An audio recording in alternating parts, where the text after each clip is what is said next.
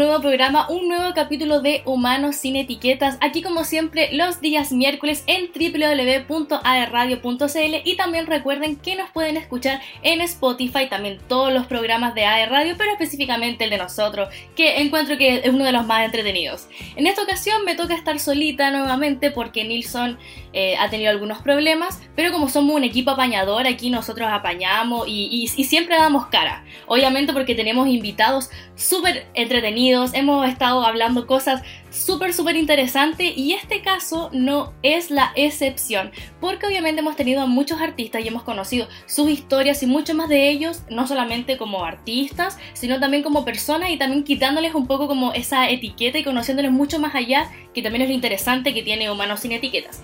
Y en este caso tenemos a un artista visual que su trabajo es muy interesante y por lo mismo tenemos aquí al artista visual Viviana Enviado. Viviana, bienvenida al programa, un aplauso. Hola, muchas gracias por la invitación. Sí, Viviana, ¿cómo estás? ¿Cómo ha sido para ti estas semanas? ¿Cómo este tiempo? Y ahora con el calorcito igual, ¿cómo te has sentido? Eh, chuta, la verdad estuve un poco enferma las últimas semanas, pero ahora ya estoy mejor y estoy disfrutando del calor. Estoy aquí en Santiago. Ah, estás en Santiago. Uy, igual allá hace harto calor. ¿Cómo, ¿Cómo lo capeas así? El calor. Igual yo prefiero el calor que el frío, como que lo disfruto un poco, así que eh, nada, eh, poca ropita nomás y sería todo. Sí, igual. Ahí con harta agüita nomás hidratándose, que se vale importante. Sí. Oye, ¿te puedo decir Vivi? ¿O, Viviana? ¿Cómo, ¿Cómo, ya, oye, me gustaría saber que, cuentes cómo tú llegaste al arte, tu historia un poco, cómo fue tu proceso a la gente que, no te conoce. Ya, em, a ver, em, yo llegué al arte como em, por una, digamos, la duda teórica. Lo que pasa es que yo antes estudié varias cosas. Estudié primero pedagogía del lenguaje, eh, después estudié diseño de vestuario y después eh, me pasó que mm, eh, echaba de menos la universidad y estudiar, y, pero no sabía qué estudiar, así que entré al bachillerato de humanidades y ahí estudié filosofía, eh, arte, psicología, historia, em, de todo un poco, como el bachillerato. Y mm, ahí dije, en principio yo quería estudiar psicología, y por las notas como que te después te derivan a la carrera, pues uno hace como un traslado interno. Y tenía buenas notas, habría podido estudiar psicología, pero y tomé como unos electivos de psicología y no me gustó. Y ahí estaba, estaba tomando unos electivos de arte y me gustaron mucho, entonces yo dije, como que tuve la intuición de que era algo que me iba a gustar, pero yo no sabía dibujar ni pintar, nada en verdad. Y pensé que eh, seguramente iba a estudiar arte, después iba a hacer como algún posgrado eh, teórico que iba a terminar siendo profesora, eso me imaginaba Y así fue que entré a arte, pues, y dentro como que la historia fue más distinta porque en verdad siempre me ha gustado la parte teórica, pero no fue como mi fuerte dentro de, de la universidad.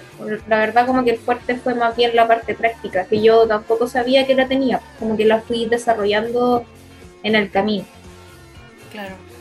Oye, que, pero, pero qué loco sí, porque al final encontraste tu camino poco a poco y tú en verdad como que no te ves haciendo como otra cosa, porque a veces uno piensa, no sé, así como, no, yo no, no me veo haciendo otra cosa, no sé, que no sea eh, periodista o que no sea la comunicación. ¿Te pasa eso?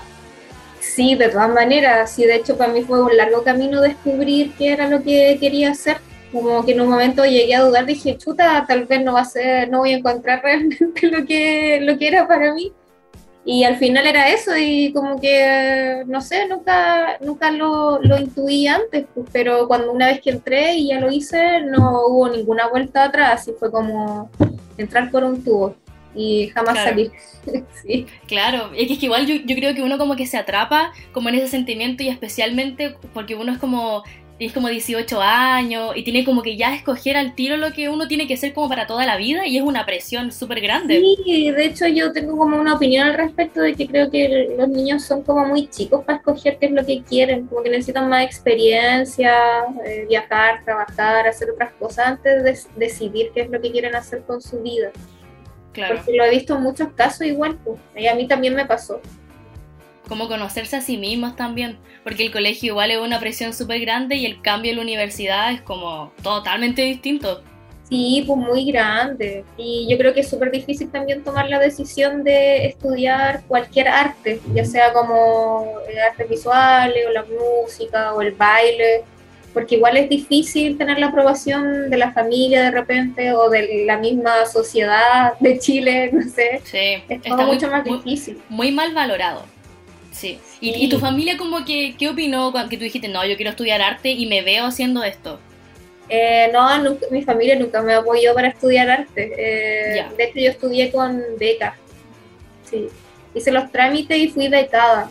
Y pagué como un 5% de la universidad. Pero como ah, que eso tampoco me, digamos, me, no me paró, o sea, lo hice igual. Sí, es que, es que era lo que querías y al final cuando algo te apasiona, como que da lo mismo el resto. Lo importante es que tú te sientas bien contigo. Claro, sí, de todas maneras, hay que hacer lo que uno quiere. Sí. ¿Y tienes alguna como experiencia como en el mundo del arte que, que te marcó, ponte tú en las clases, hablando de, de que tú eh, estudiaste licenciatura en arte, una experiencia que, tú que, que, te marcó mucho, algo que te dijo un profesor o profesora? Eh, bueno, muchos profesores o cosas que escuché y aprendí en la escuela me marcaron, pero tengo una anécdota en especial con el profesor eh, Romo, que no sé si lo ubica el, ilustrador, que es profesor de la, de la UDEC. Y él eh, es un seco, o sea, es un grande, eh, es un bacán. es muy talentoso, no es tan buen pedagogo, pero... ¿Qué pasa también? pero sí, es muy bacán. Y como que tuve una anécdota con él en en primero, pues cuando recién entré a clase, y él enseña figura humana y todo lo que es el dibujo de atril, digamos, el carboncillo. Cuando uno empieza a dibujar, te mandan a las salas eh, como de dibujo en vivo. Pues. Entonces tú tienes modelos eh, desnudos y estás con el atril y dibujas con carboncillo. Y ahí eh, yo me sentía súper frustrada porque no me salían los ejercicios de dibujo. Entonces, obviamente como como alumna de artes visuales, eh, esperaba que al menos me saliera un poco. O sea, tampoco esperaba ser seca, pero que me saliera mi... La cosa es que eh, en una oportunidad le, le, comenté esto al profesor Romo y como que su respuesta fue súper negativa. Me dijo eh, que si no sabía dibujar no iba a saber nunca que la gente que dibujaba, dibujaba nomás, ¿cachai? Entonces, en ese sentido fue como súper corta cabeza, pues, como... Claro esa pedagogía de la vieja escuela que es como que mm, un poco dura para que como que un desafío, ¿cachai? Sí. Y ahí pasó que ya me dijo eso y mm, eh, yo como que medio que me piqué, pero funcionó en parte en la vieja escuela porque yo como que dibujé más y me obsesioné con el, con el asunto y finalmente terminé eh, avanzando muy rápido. Entonces después el mismo profesor Romo eh, volvió a mirar mi trabajo y me dijo, enviado, ¿cómo lo hiciste? Así como, pásame el secreto. claro. Fue esperarse usted, profesor. Usted me marcó de muy mala forma y vine aquí a, vengarme. Véalo, aquí está en su cara. claro. que yo no podía y yo pude. Aquí está, tome, se lo lanza. Y yo creo que igual la importancia también, que le hemos hablado también en el programa con Neil y con otros invitados, de tener a profesores, como dices tú, que sean buenos pedagogos también. Porque tú puedes tener a profesores, como dices tú, que sean muy secos en lo que hacen, ya sea, no sé, en ingeniería o en comunicaciones, etcétera, pero si no te enseñan bien, al final no vale la pena. Puedes tener, puedes tener muchos doctorados, muchos magíster, muchas exposiciones, pero no. De todas maneras. Igual, bueno, ahí cuando uno tiene como profesores muy talentosos, igual su, su talento y su trabajo influye de alguna u otra forma en, en su proceso de aprendizaje, yo creo. A pesar de que no sea, no sea un buen profesor, porque, eh, o sea, yo lo he visto que eh, muchos de mis colegas eh, fueron influenciados por el trabajo del profesor Romo, por ejemplo. Ya. O por otros profesores de ahí de la escuela. Pero claro, ahí hay una diferencia entre un buen profesor y un buen profesional solamente, un buen artista. Exacto. ¿A ti no te gustaría en algún momento si te ofrecieran eh, hacer clases? ¿Te gustaría o no?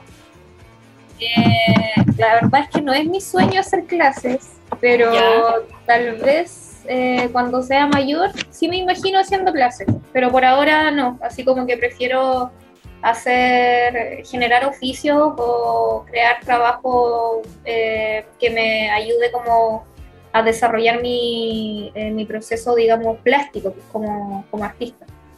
Ya, Oye, ¿y qué consejo le darías tú como a los jóvenes o a las jóvenes que quieren entrar a estudiar arte, pero como decíamos, como que la familia no quiere? Porque el arte en Chile eh, está súper mal valorado. Como que la gente dice, ah, los artistas no van a dar plata, eh, no, no van a hacer esto, no van a generar dinero y todo. Pero al final, cuando uno hace lo que uno apasiona, eh, tú vas a estar feliz. Y al final, aunque tengas mucha plata, no eres feliz y eso no tiene gracia. Al final, como que no tiene sentido. Entonces, ¿qué consejo tú le darías a los jóvenes que están recién saliendo del colegio y que les gustaría estudiar arte, pero como que por dentro no quieren hacerlo, no pueden?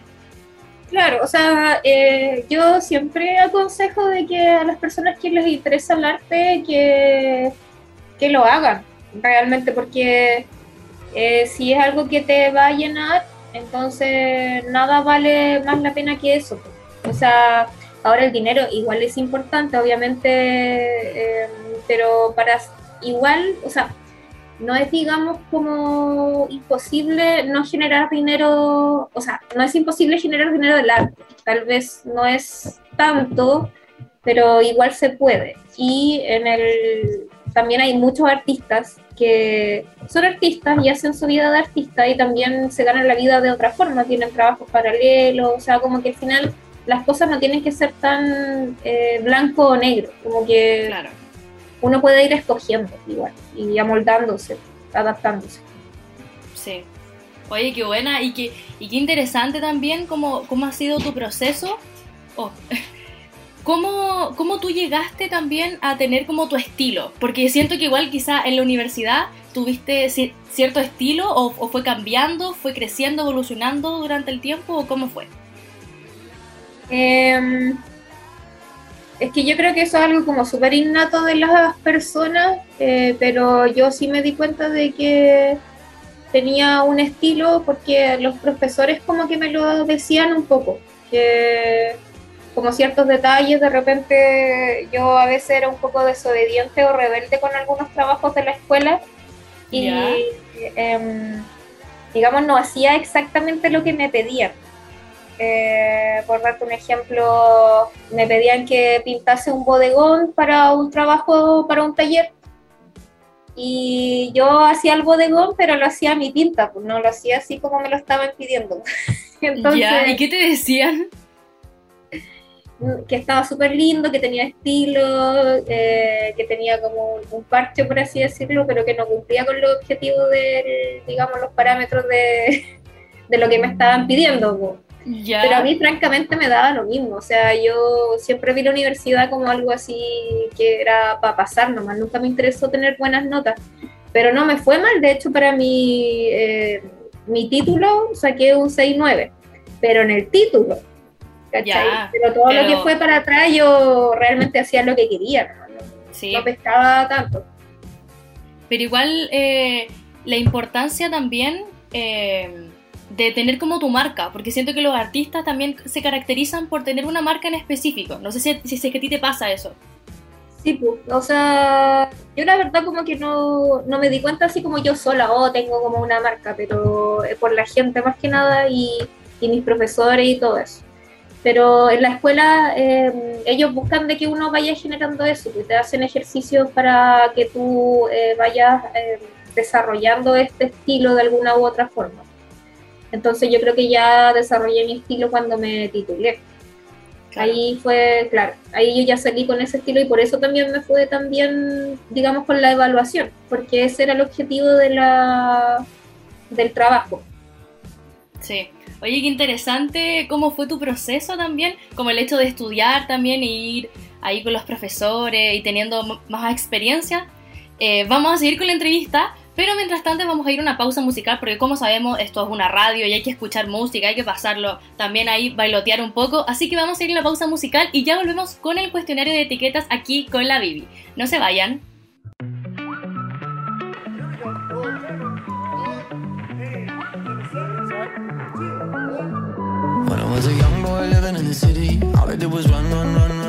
Staring at the lights, they so pretty. Mama said, son, son, son, son, son. You're gonna grow up, you're gonna get old. All that glitter don't turn to gold. But until then, just have your fun.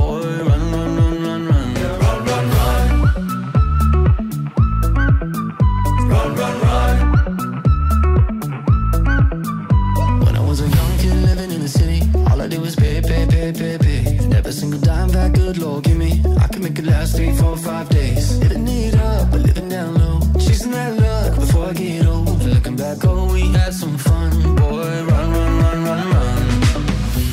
They tell you that the sky might fall. They'll say that you might lose it all. So I'll run until I hit that wall. Yeah, I learned my lesson, count my blessings up to the rising sun. Run, run, run. Yeah, one day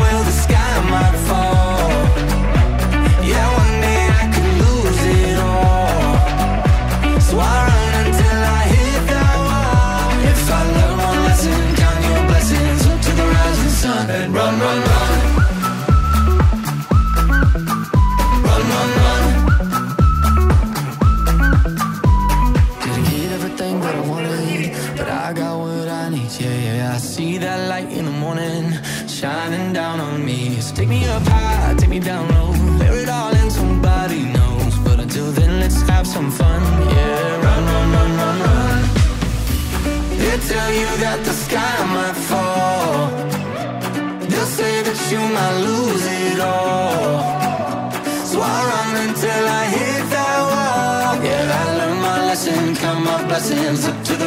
sun. And run, run, run.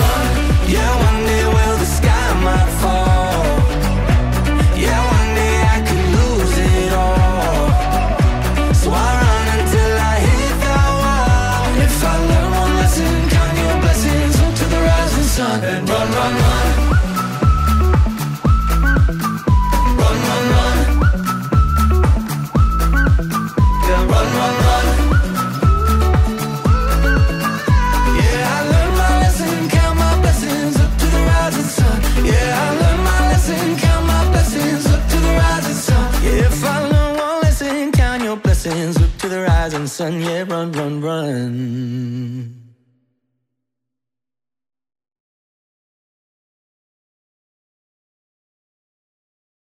We'll step, Yeah. step down, Caitlin, what are we doing here? step down. Happy birthday! What is this? It's a private concert by your favorite band. Ah! You got the killers! Uh, You got the killers to play for my birthday? no. Brandon! Yo, Ronnie, let's do it! Yeah. Oh, He's gonna be singing right to me. He won't though, because he's not here. Huh? Yeah, it's not the Killers. Wh- Who is it? It's Imagine Dragons. Well, that's your favorite band. Yeah, I know. Well, I, I don't, I don't want to hear those guys. Well, you know what? They're like, I don't know, seven feet away, and also it's too late, so just enjoy. Okay.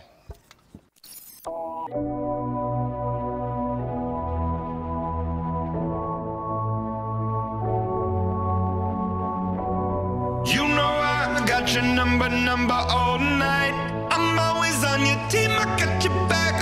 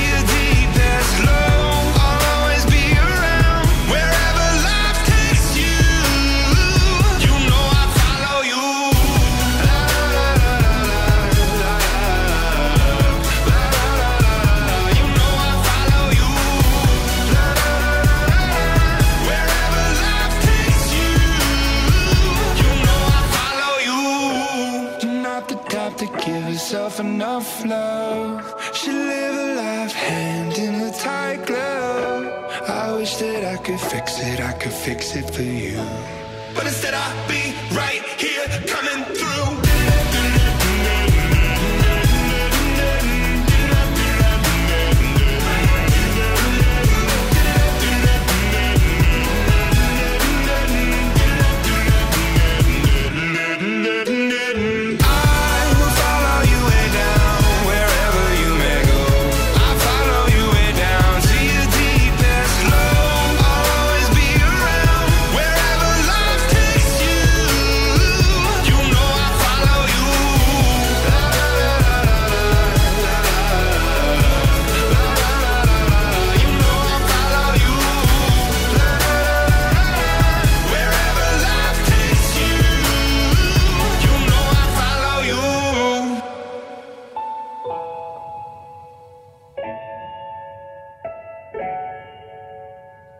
No, no, no, guys, we have we have like ten more songs. Oh, no, man, we don't want to hear anything else. Yeah, yeah, let's get out of here before they play Radioactive. Oh, yeah. No, you, you didn't pay them, did you? I mean, not yet.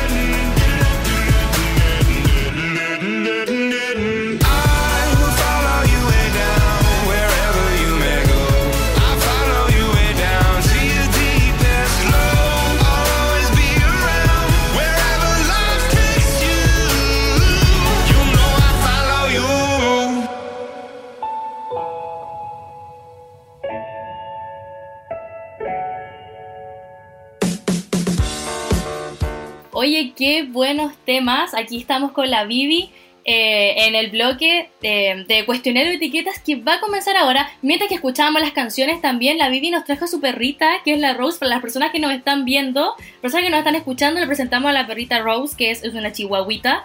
Y ahí está. ¡Hola, Rose! ¿Cuántos años tiene Vivi? Cuéntanos. Tiene cuatro años. Ya. ¿Y se porta bien o no? ¿Es, es mañosita, es regalona? Súper regalona, pero em, cuando la gente llega por primera vez a la, a la casa ladra mucho. Ya. Y cuando escucha ruido afuera también. Pero Es como guardiana. Sí, una defensora. Es una defensora. Sí, eh, eh, usualmente como que los perritos chicos son así como, como, como defensores. Pero es como, es como de lejito, porque siento que vale un perro grande como que no, no hay mucha defensa ahí, pero, pero como que se imponen igual, son choros. Yo creo que los chihuahuas no saben que son chiquititos porque siempre como que son choros, la. Se Como que no lo dimensionan. no lo dimensionan. Sí, es verdad. Yo, yo creo que quizás como los chihuahuas hay mucha gente que los tiene como siempre en brazos, quizás ellos como que ven esa perspectiva, Puede como ser. de dioses. de altura. bueno, ahora va- vamos a comenzar con el cuestionario de etiquetas, que como este programa se llama Manos sin etiquetas, lo que queremos, el propósito también es conocerte a ti, Vivi, mucho más allá de ti como artista visual. Y nos hemos encontrado con respuestas, pero súper, súper locas y súper buenas. Así que lo importante es que tú eh, juegues conmigo y también como que te, te relajes y todo. Así que vamos a comenzar con la primera pregunta que es sobre álgebra. Sobre álgebra. No, mentira. Ya, vamos a comenzar con la primera pregunta. Vivi, necesito saber tu nombre completo. Completo, completo. Ok, mi nombre completo es Viviana de Lourdes Cambiado Mora. Ya, ¿y, y hay alguna historia detrás de? Porque de Lourdes igual es como un poco santificado. Hay una historia.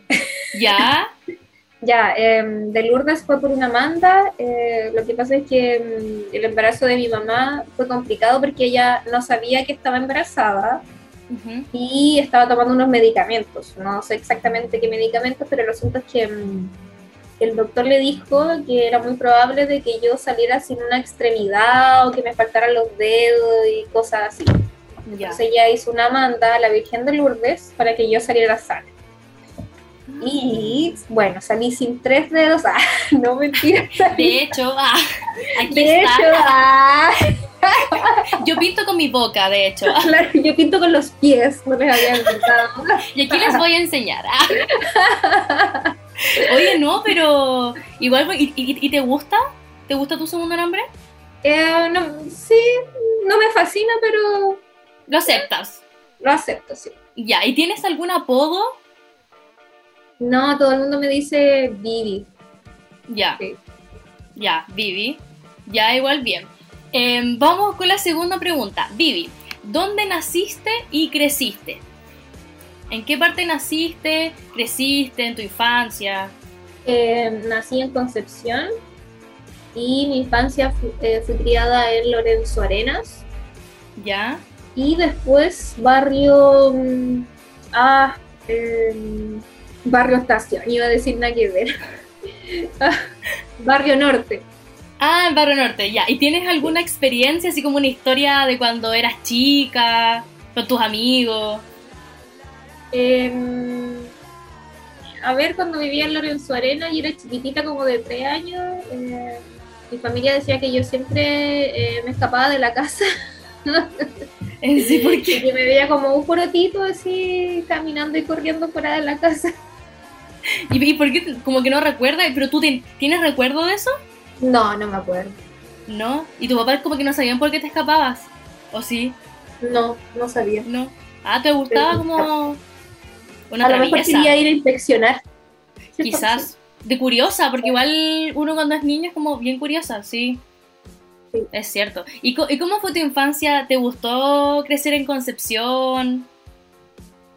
Eh, o sea, a ver, mi infancia fue como igual entrete, porque mm, habían hartas reuniones familiares en ese entonces y veía harto a mis primas y mm, varios familiares tenían como cabaña en, en Pucón, entonces pasaba Ah, todos los ya. veranos en Pucón y jugaba harto y em, sí, en general estuvo, estuvo bien, la infancia la, la valoro. Ya, bueno, eso igual es importante. Ya, vamos con la segunda pregunta, la tercera pregunta, disculpa. Eh, ¿cu- ¿Cuál es tu, en tus tiempos libres? ¿Qué te gusta hacer? Cuando ya como que tienes tiempo muerto, ¿qué te gusta hacer? Eh, chuta, a ver, yo tengo varios hobbies. Eh, Ya, nómbralo, aquí. Eh, bueno, aparte de pintar eh, y tatuar, eh, y también, bueno, tengo un, eh, aparte como un negocio de, de pensiones, como un home hostel, donde arriendo piezas. Y bueno, cuando Bien. no tengo todo, todo ese trabajo, eh, eh, me gusta como el ocultismo. Entonces, ponte tú, yo sé leer el tarot, Ya. me gusta leer sobre esas cosas, el misticismo. Oye, qué entretenido igual. sí, tengo algunas clientas por ahí. ¿Y, y, y cómo entraste en ese mundo como del tarot y todo eso? Ahí entré por mi eh, maestro de tatuajes, el Daniel, de 13 agujas. No sé si tú lo cachai. No, no, no, cacho. ¿Pero eres, eres de Santiago o es de Conce? No, eso en Concepción, yo aprendí a tatuar en Concepción y hay un estudio eh, eh, donde eh, Daniel Campos se llama el, digamos como el jefe, eh, toma aprendices y les enseña a tatuar. Y bueno, él también tiene toda esa, esa onda eh, como mística y sabe leer el tarot, entonces su esposa también sabe, sabe leer y ella da unos cursos. Entonces fue por eso de que yo aprendí a, a leer el tarot. Ellos A me- leer el tarot. Oye, qué buena. Oye, ¿y qué es lo que, hablando, hablando como del, del tatuaje ya entraste en eso, me gustaría hacerte más preguntas sobre eso. Eh, ¿Qué es lo que más te gusta de tatuar? ¿Qué es lo que más te gusta del el proceso? Eh, lo que más me gusta del proceso del tatuaje es, ¿verdad? Como disfruto todas las partes, porque la parte del diseño es muy entrete, eh, sobre todo cuando uno, digamos, tiene la oportunidad de hacer lo que quiera, po. como Claro. cuando el cliente te dice, mira, quiero esto y hazlo a tu volada, eso es bacán, porque uno le da rienda suelta a lo que, a lo que puede hacer.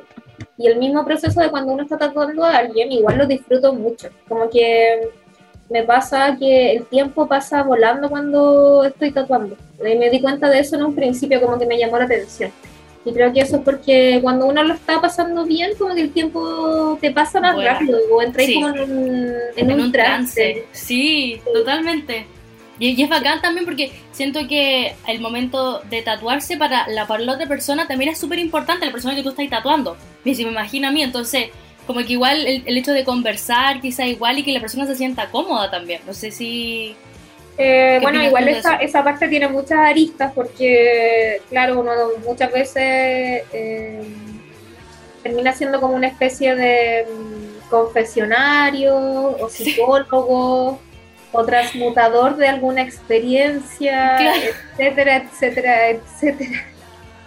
Yo he escuchado muchas historias también heavy de ahí tatuando y yo eh, solamente escucho nomás. sí, po. Igual doy consejos, pero Como que depende de la persona igual y como que la confianza que te refleje.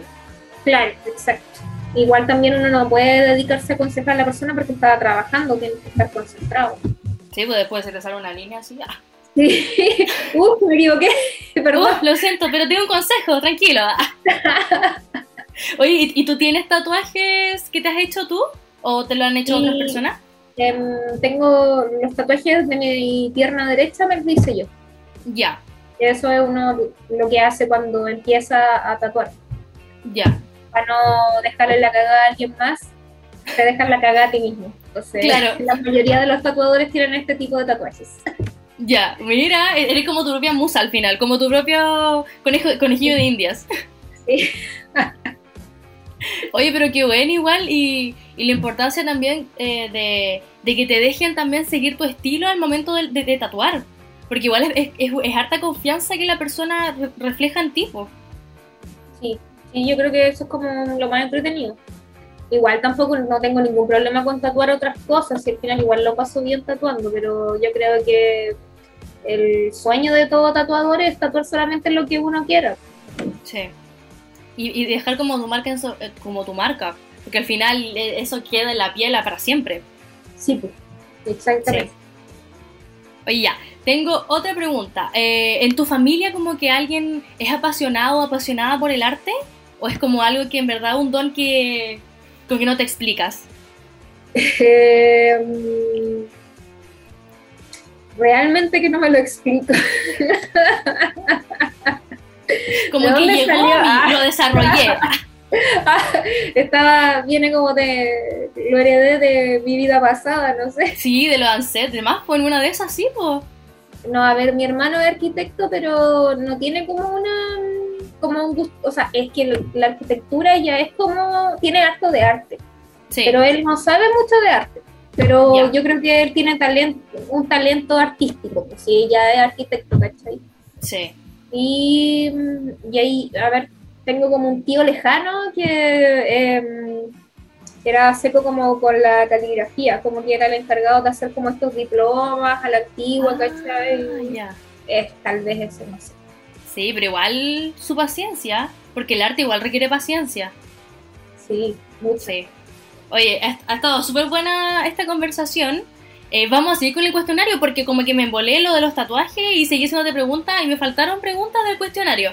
Así que a la vuelta vamos a ir a otros temas musicales que vamos a escuchar aquí. Y a la vuelta vamos a seguir con el cuestionario aquí con Vivi y la segunda parte también del podcast en Spotify.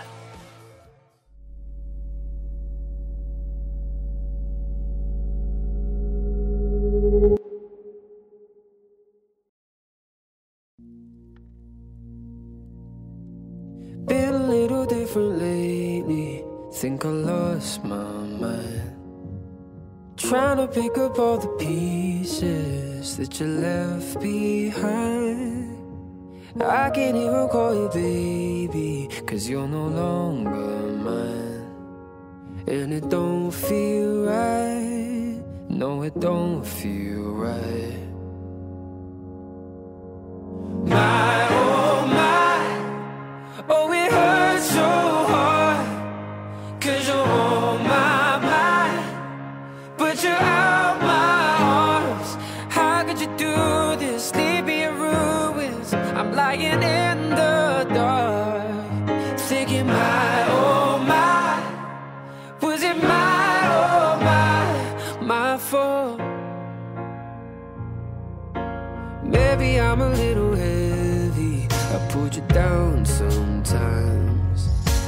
try so hard to make you happy, but we'd always fight. Now I'm screaming at the shadows in the kitchen, cause I miss those nights. And it